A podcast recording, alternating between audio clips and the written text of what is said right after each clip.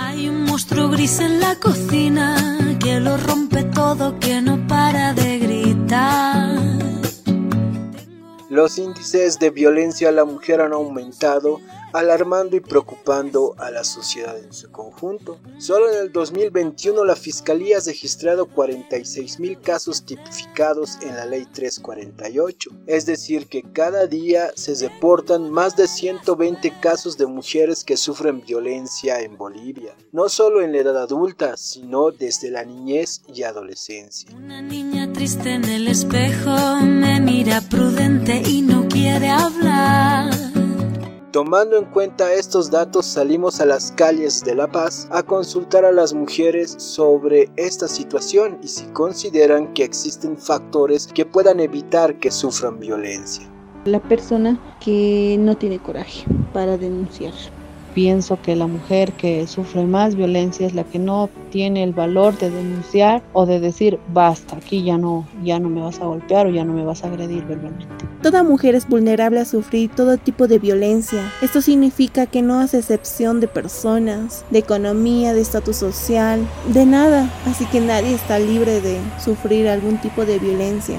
Mm, yo considero que una persona que no conoce de la información y por supuesto que no conoce las leyes o quizás las, los artículos que los amparan dentro de la Constitución, obviamente que se va a hacer tratar mal, no va a decir nada, se va a silenciar.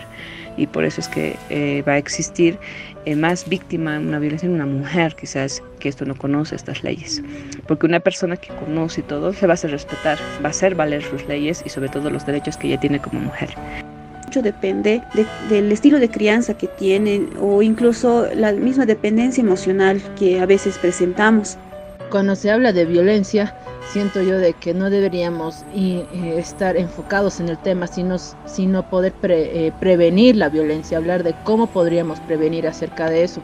Y como mujeres deberíamos actuar en eso, prevenir, no discriminarnos en nosotras si tenemos conocimientos o no, sino instruir de que podemos llegar a ser más.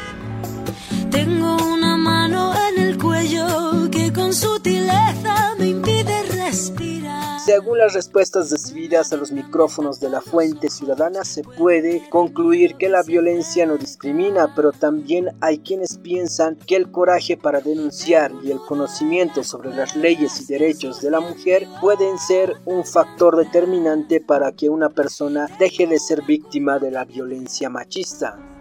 Cada mujer en sí decide si va a seguir siendo víctima de esa violencia. Entre eso no hay discriminación, pero pasa que eh, si es que la mujer tiene instrucciones, una instrucción académica, tiene muchas más posibilidades de tener información sobre dónde puede ir, pero una mujer que no tiene esa información, entonces se le imposibilita, muchas veces eh, no sabe dónde ir. Entonces las mujeres que mm, no tienen esa información son las más vulnerables dentro de lo que es esta violencia.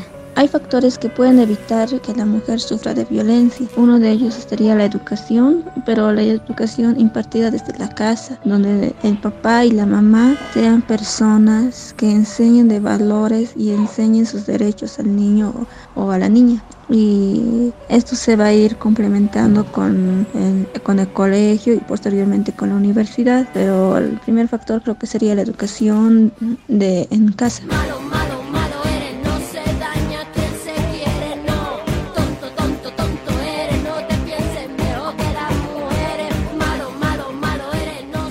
Para la Fuente Ciudadana, Israel Hurtado.